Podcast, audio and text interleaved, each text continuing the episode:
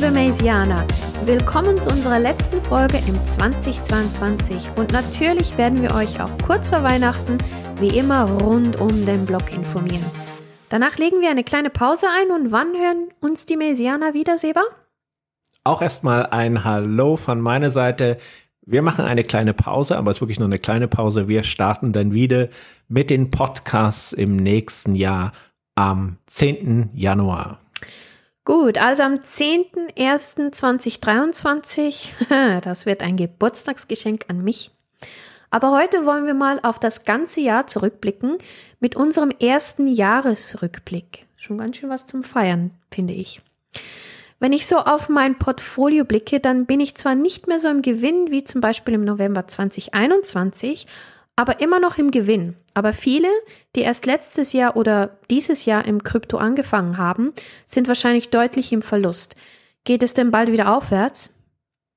Das hoffen wir natürlich. Also wir sind ganz klar im Krypto-Winter und dieser kann bis zu zwei Jahre dauern. Was? Noch zwei Jahre? Ja. Oh je, Adi, Einkaufsliste. Naja, die Frage ist, wann hat der Krypto-Winter denn eigentlich begonnen? Der hat ja nicht erst seit gestern begonnen. Im Grunde kann man sagen, dass nach dem letzten Höhenflug von Bitcoin und vielen anderen Kryptowährungen im November letzten Jahres, also im November 2021, bereits der Bärenmarkt eingesetzt hat. Und am Anfang dieses Jahres mit dem Ende der lockeren Geldpolitik dann der Kryptowinter. Ah, also haben wir schon gut die Hälfte der Krypto-Winterzeit überstanden. Ich habe schon gedacht, dass ich jetzt noch mal zwei Jahre, naja, auf meine Einkaufsliste warten muss und wir im Tiefflug weitergleiten. Ja, hoffen wir mal, dass es nur zwei Jahre sind. Aber ganz genau kann man das nicht wirklich sagen. Erfahrungsgemäß dauert ein Krypto-Winterzyklus so anderthalb bis zwei Jahre. Also sagen wir mal, wir hatten schon jetzt fast ein Jahr hinter uns, dann haben wir noch ein Jahr Kryptowinter vor uns. Mhm. Schätzungsweise. Es gibt aber auch andere Faktoren, die den Kryptomarkt beeinflussen, wie zum Beispiel die Geldpolitik der Zentralbanken oder die allgemeine wirtschaftliche Lage.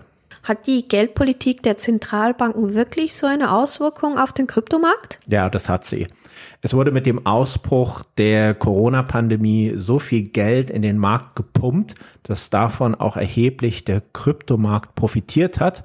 Man konnte sich zum Beispiel zum Nulltarif Geld burgen und das hat man dann genutzt, um in den Kapitalmarkt zu investieren. Also es gab ja ähm, wirklich die Situation, dass zum Beispiel in den USA Schecks verteilt wurden, die flattert dann mal so ins Haus, da hat man mal 1000 und 2000 äh, Dollar bekommen, nicht Euro, die bekommen Dollar, die haben Dollar bekommen und ähm, dann haben sie sich gedacht, okay, super, jetzt kriege ich hier Geld geschenkt, was kaufe ich mir davon? Ja, dann kaufe ich mir doch einfach mal Bitcoin. Und das hat natürlich auch den äh, Bitcoin-Preis dann nach oben getrieben. Das war so eines der Faktoren. Ja, ich hätte auch gern einfach mal so einen Scheck im Briefkasten. Das bringt dir aber nur kurzfristig etwas und das hat man ja auch gesehen, weil dann hat man aufgrund der lockeren Geldpolitik und der Corona-Hilfen, die zum Teil ja auch nicht immer angemessen waren, einen Anstieg der Inflation die so hoch ist wie schon seit den 70er Jahren nicht mehr. Und dann ist das Geld auf lange Sicht weniger wert. Also dann hast du am Anfang einen Scheck bekommen von 1000, aber letztendlich musst du auf lange Sicht viel mehr für etwas bezahlen. Und das ist ja auch nicht Sinn und Zweck der Sache. Und jetzt bekämpft man ja die Inflation wie verrückt. Das ist so. Als würde man bei 120 km/h auf der Autobahn den Rückwärtsgang einlegen. Also das kann man wirklich einfach so vergleichen und mal schauen, wie lange die Wirtschaft das so durchhält, weil die hohe Zinsbelastung drückt auf die Privathaushalte mit Hypothekarschulden und auch auf Länder mit hohen Schulden und letztendlich wirkt sich das dann wieder negativ auf die Wirtschaft aus. Also man geht ja auch davon aus, dass wahrscheinlich diese Zinspolitik eine Rezession verursachen könnte. Ja, aber ich hätte jetzt trotzdem nicht gedacht, dass der Kryptomarkt so brutal einbricht. Korrekturen im Kryptomarkt von bis zu 85 Prozent sind eigentlich normal, wenn man das mal so ein bisschen historisch betrachtet. Ja, natürlich hat der gesamte Kapitalmarkt gelitten. Also neben der wirtschaftlichen Gemengelage mit hohen Inflationsraten, gestiegenen Leitzinsen und einer Versorgungskrise waren es Ereignisse im Kryptoraum selbst, die für den Ausverkauf sorgten. Also Krypto hat wegen kryptospezifischen Faktoren nochmal extra stark gelitten und angefangen hat das Ganze mit dem Zerfall von Terra Luna und den Pleiten von Krypto-Hedgefonds Three Arrows Capital. Dann kam die Insolvenz vom Krypto-Lending-Anbieter Celsius dazu. Dann folgte im deutschsprachigen Raum die Pleite der Kryptobank Nuri, vormals war sie bekannt als Bitwala. Und zum Schluss kam dann der ganz große Knall mit FTX. Ja, Dabei hatte das Jahr, so wie fast jedes Jahr, hoffnungsvoll gestartet und wir haben mit der Meldung, dass Chengpeng Zhao, also unsere Sisi, das ist Sisi. einfacher für mich, der Gründer und Chef der Börsen, der Börse Binance, ja, dass er der reichste Mann der Kryptobranche ist. So hat das Jahr gestartet. Ende, Ende Januar aber wurden die Märkte durchgerüttelt und die Preise brachen um 10 bis 30 Prozent ein, ohne dass ein wirklicher Grund ersichtlich war. Zu der Zeit dachten wir nicht viel dabei. Wir haben gedacht, das ist okay, aber es entwickelte sich zu einem Blutbad, das niemand voraussehen konnte. Ja, also Anfang 2022 war unser größtes Problem noch Corona. Es schien so, als hätten wir uns an die Situation gewöhnt, auch wenn es manchmal noch hier und da Ausbruchsherde gibt. Viele haben gegen die Impfpflicht äh, protestiert. In Kanada protestierten vor allem die Freedom Trucker gegen die Impfpflicht. Sie fuhren dann nach Ottawa und kampierten dort mitten in der Stadt. Das ließ sich die kanadische Regierung natürlich nicht gefallen und froh die Crowdfunding-Konten der Trucker ein, worauf diese sich dann mit Kryptowährungen selbst finanzierten. Und Kanada hat dann den freien Handel mit Kryptowährungen eingeschränkt. Oh weh, oh weh. Ende Februar passierte dann das, was wir alle gehofft hatten, würde nie passieren. Russland erklärte der Ukraine den Krieg. Die Regierung von Kiew sammelte daraufhin Spenden in Krypto und verkaufte NFTs. Damit kamen erstaunliche 100 Millionen Dollar zusammen. Aber nicht nur die Ukraine nutzte Krypto, sondern auch Russland versuchte mit Krypto die Sanktionen zu umgehen. Die Bitcoin-Szene diskutiert bis heute, ob Bitcoin Kriege verhindern kann. Ich glaube nicht, dass Bitcoin Kriege verhindern kann, muss ich ganz ehrlich sagen. Ja, darum Aber diskutieren sie immer noch. Sonst wäre die Diskussion zu Ende. Vielleicht sollte ich die Diskussion einfach beenden mit einem Zitat. Aber was sich ganz eindeutig zeigt in dem Krieg Ukraine-Russland, dass für die Menschen die Situation wahrscheinlich noch viel, viel dramatischer wäre, wenn sie Krypto nicht hätten. Ja. Also diese digitale Internetwährung hat wirklich geholfen, dass sie überhaupt fliehen können, dass sie sich finanzieren können. Das ist, glaube ich, etwas, das hat man unter diesem Blickwinkel noch nicht gesehen. Natürlich nicht, aber dann eben auch noch die Gegenseite, die sich dann auch finanzieren konnte, um Sanktionen zu umgehen. Das ist so, das also, ist so. Das, wie gesagt, ja wir, wir hatten doch mal diesen einen Satz in einem Podcast, wo wir gesagt haben, Technologie ist nicht böse, Technologie ist so, wie wir sie verwenden, gut oder böse.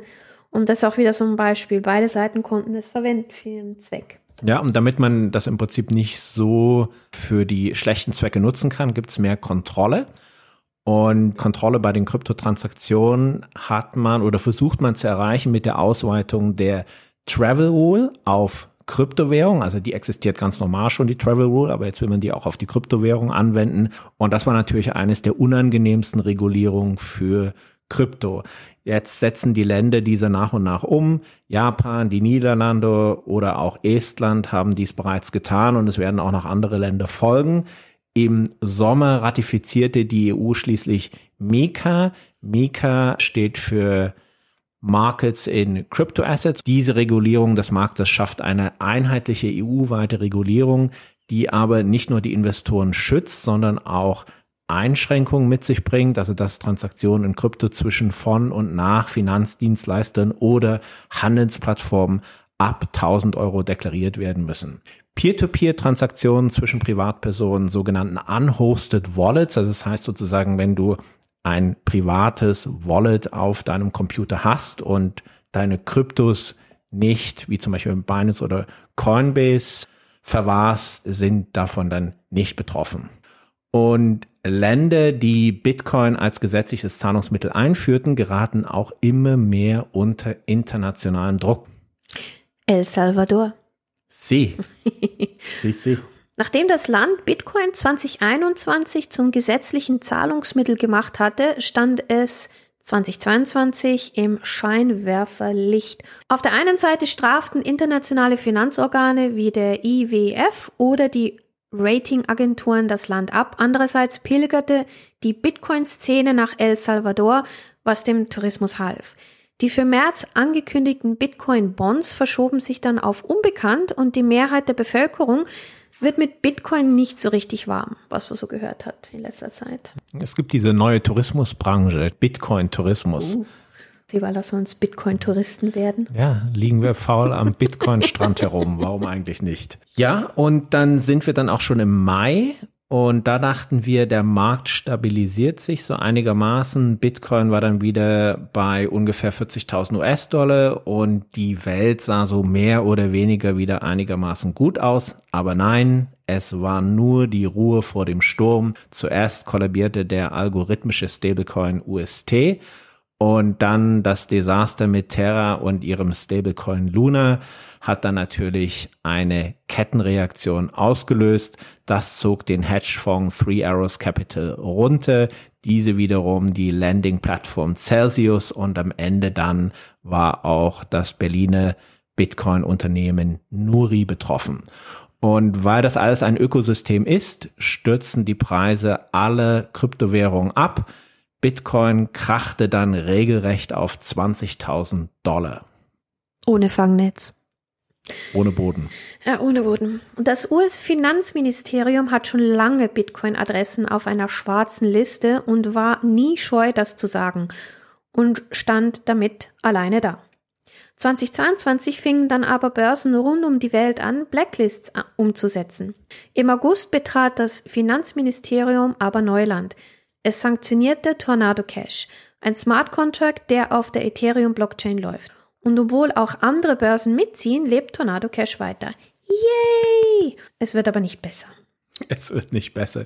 Und 2022 verschlimmerte sich die Inflation in Europa, was eigentlich absehbar war. Und um diese Inflation zu bekämpfen, hat dann auch die EZB die Zinsen angehoben. Also es hat dann nicht nur die Federal Reserve gemacht, ähm, weil das hätte dann den Euro zu stark auch abgewertet gegenüber dem Dollar.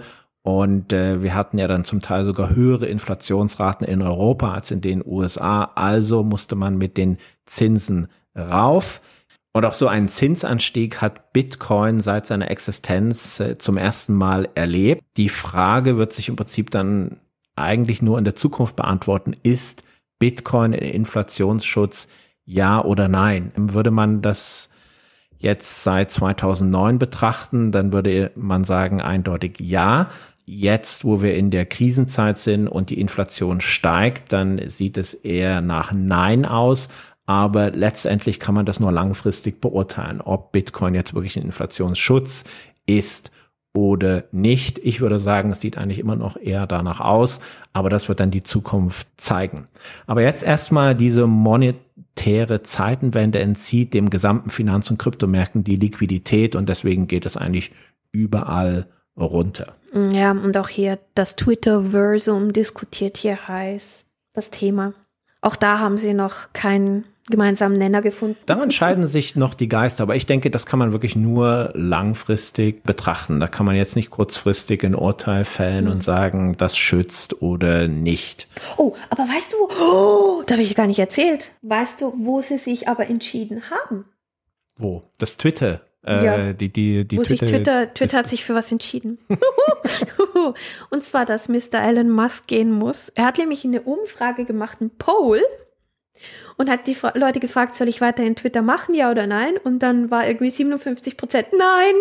Ja, das war klar. Das ist noch ein guter Einschub von dir, weil heutzutage werden die Leute einfach verehrt. Ne? Also das sind Leute wie Elon Musk und auch Sam Bankman-Fried. Genau. Die werden einfach heilig gesprochen. Genau. Man glaubt ihnen alles. Man ist sich eigentlich gar nicht der Tragweite bewusst, was diese Leute anrichten können. Mhm. Und irgendwann mal kommt dann einfach die bittere Enttäuschung. Ne? Die sind dann eben dann doch nicht so gut, wie sie immer sagen oder wie die Leute das gerne haben möchten. Und das ist eigentlich sehr, sehr traurig. Aber ich glaube, mit sowas müssten wir uns wahrscheinlich in der Zukunft noch viel mehr auseinandersetzen. Das ist schon krass, was sich der Elon geleistet hat mit Twitter, muss ich ganz ehrlich sagen. Ja, und ich finde es halt einfach spannend äh, zum Verfolgen, weil halt ähm, bei Twitter geht, ich verfolge es hauptsächlich wegen den Krypto-News, ähm, damit ich auch ein bisschen mit labern kann mit dir. Aber dann kommen solche Sachen zwischendurch und dann denke ich mir, hey, das muss noch erwähnt werden. Aber ja, Fälle. schauen wir mal irgendwann eine andere Podcast-Folge. Auf jeden Fall gehen wir wieder zurück in den Jahresrückblick. Und was war eins der größten Highlights des Jahres? Natürlich der Merch von Ethereum. Das war wirklich das absolut Beste. Das war sagen. so klar. Das war so smooth. Das ist auch etwas, was letztendlich dann gar nicht so sehr gewürdigt wurde, war mhm. wirklich eines der größten Software-Changes überhaupt. Und das lief so gut. Die Benefits, ähm, die sind eigentlich unwahrscheinlich, aber durch die ganzen Negativschlagzeilen ist das so ein bisschen untergegangen. Ne? Aber das, das muss man wirklich nochmal würdigen, wie gut das eigentlich lief. Und liebe Mesianer, das war jetzt das Wort zum Sonntag von Seba. Zum Montag. die zweitgrößte Kryptowährung änderte den Konsensmechanismus und ersetzte die Miner durch Staker. Und ein noch größerer Erfolg war, der Stromverbrauch sank um 98 Prozent, der Ausstoß neuer ETH reduzierte sich um etwa 90 Prozent und technisch änderte sich gleichzeitig vieles und wenig. Was meinst du da dazu? Ja, es ist immer noch Blockchain. also war das das wenige? Aber der Mechanismus ist natürlich komplett anders und bei Bitcoin akzeptiert man das noch. Das ist das Original und da wird man auch beim Proof of Work bleiben. Kann ich mir nicht vorstellen, dass man das mal ändert. Aber bei Ethereum dann jetzt auch bereit für die Massenanwendung. Jetzt skaliert das Ganze einfach besser. Und 2022 war auch das Jahr, an dem wir alle Corona gecancelt haben. Naja, in den meisten Ländern zumindest. Und somit konnte die Bitcoin 2022 in Innsbruck stattfinden. Das ist die größte deutschsprachige Bitcoin-Only-Konferenz, die es gibt. 2022 war auch ein Jahr, in dem mehr und mehr Banken die Verwahrung von Bitcoin ihren Kunden anbietete. Es gibt aber auch Banken, die sich förmlich dagegen entschieden haben, wie zum Beispiel die Sparkasse in Deutschland. Andere dagegen ziehen voll mit, wie das VZ Vermögenszentrum, die Postfinance, die LGT und viele andere kleine Privatbanken in der Schweiz und Liechtenstein. In Deutschland waren es die Bayern Mitte und die DZ Bank. Visa kündigte Kryptokreditkarten für Lateinamerika an und Mastercard hat einen klaren Kryptoplan. Trotz steigender Adoption von Kryptowährungen wurde die Lage am Markt einfach nicht besser. Und dann passierte im Spätherbst das, was uns allen den Boden unter den Füßen wegzog. FTX ist kollabiert. Eine der größten Börsen ist einfach pleite. 12 Milliarden Dollar waren einfach so verschwunden. Das Ausmaß an Skrupellosigkeit und Verantwortungslosigkeit war atemberaubend und ruinierte bei vielen Kunden das Vertrauen in Krypto. Die Preise brutzelten und Bitcoin erreichte mit 15.000 Dollar ein neues Tief in dieser Phase. Ja, und ich dachte schon bei 20.000 war das das Loch ohne Ende. Und doch bleiben wir Kryptoianer Optimisten. Die Layer 2 Technologie kommt langsam richtig in Fahrt. Bei Bitcoin meint man das Lightning Netzwerk. Es ist die Basis für viele spannende Projekte in der Zukunft, wie zum Beispiel Stable Stats oder Taro. Bei Ethereum bilden Optimism oder Arbitrum die Layer 2, die seit Oktober bereits mehr Transaktionen ab wickelten als die Blockchain selbst. Und dann kommt ja auch noch der Shanghai Upgrade von Ethereum, das ist auch noch in der Pipeline und das erhöht dann auch noch die Skalierbarkeit. Das ist ja das, was sie versprochen hatten. Und die Voraussetzung war ja dafür dann der ETH Merge. Aber da hört es nicht auf. Man baut einfach weiter und versucht die Plattform auch immer weiter zu entwickeln. Die Technologie an sich funktioniert und das ist auch völlig unabhängig von den Plattformen, auch wenn Bitcoin und Ether jetzt gelitten haben. Doch auch bei einigen Kryptoprojekten geht langsam die Luft raus, so bei den kleineren. Und da wird es 2023 auch eine Bereinigung geben. Also nicht alle von diesen Kryptowährungen, die wir heute alle kennen, selbst von den vielleicht eher berühmteren, werden diesen Kryptowinter überleben. Mit den Central Bank Digital Currencies, kurz CBDC, wollen Zentralbanken Bitcoin bremsen. Pläne haben die meisten Zentralbanker, doch im Jahr 2022 sind nur wenige CBDC aktiv. Der chinesische Yuan und die nigerianische Naria zeigen, wo die Reise hingeht. Während der E-Yuan, wie erwartet, ein Werkzeug der Kontrolle ist, haben die Nigerianer so gut wie kein Interesse an der E-Naria. Aber bei den CBDCs wird es noch eine ganze Weile dauern, bis die so marktreif sind. Und wir werden auch eine Folge machen über die CBDCs, erklären, jo. was das ist und äh, wie weit die einzelnen Länder sind. Das ist bestimmt sehr, sehr interessant. Und das war auch schon unser Krypto-Jahresrückblick 2022. Es gibt sicherlich noch einiges mehr, was wir hätten dort mit in den Podcast reinnehmen könnten, was wir hätten beleuchten können. Vieles haben wir ja schon unter Jahr in den einzelnen Podcast-Folgen abgehandelt. Es wird spannend weitergehen. Ja, das hoffe ich mal schwer. Ansonsten geht unser Zweitjob flöten. Apropos Zweitjob. Hiermit möchte ich offiziell da, da, da, da, da, da, verkünden, dass unser Kanal Maze Gaming gestartet hat. Hm, Seba, bist du auch schon aufgeregt? Ich bin schon ganz aufgeregt. Ah, ja, ja, ich auch. In den nächsten Tagen werden wir die ersten Game-Videos hochladen. Liebe Maisianer, ihr könnt Seba und mir dabei zuschauen, wie wir verwirrt durch die digitale Gaming-Welt rennen wie ich ein Café eröffne oder Häuser renoviere und natürlich darf auch eine WoW-Session nicht fehlen. Der Kanal wird in der Beschreibung der Folge verlinkt. Das wird sicherlich toll, da freue ich mich jetzt schon total drauf. Und wir wünschen euch bis dahin tolle Feiertage und einen guten Rutsch ins neue Jahr. Wir bleiben auch nächstes Jahr wieder nah dran an all den Kryptothemen. Und ich hoffe, dass das erste Thema nicht gleich der Crash von Binance sein wird. Und mit diesen Orakelworten enden wir die heutige Folge. Tschüss.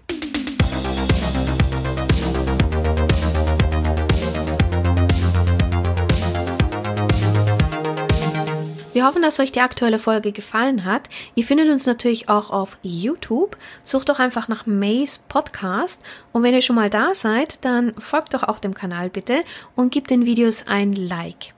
Falls ihr noch Fragen habt oder Anregungen, dann bitte schreibt das doch in die Kommentare. Wir werden uns die alle durchlesen und dann natürlich in den nächsten paar Podcast-Folgen darauf reagieren. Falls ihr uns aber lieber per E-Mail erreichen wollt, dann schreibt uns doch an crypto@maze32.net. Das wäre c r y p t o at mase32.net.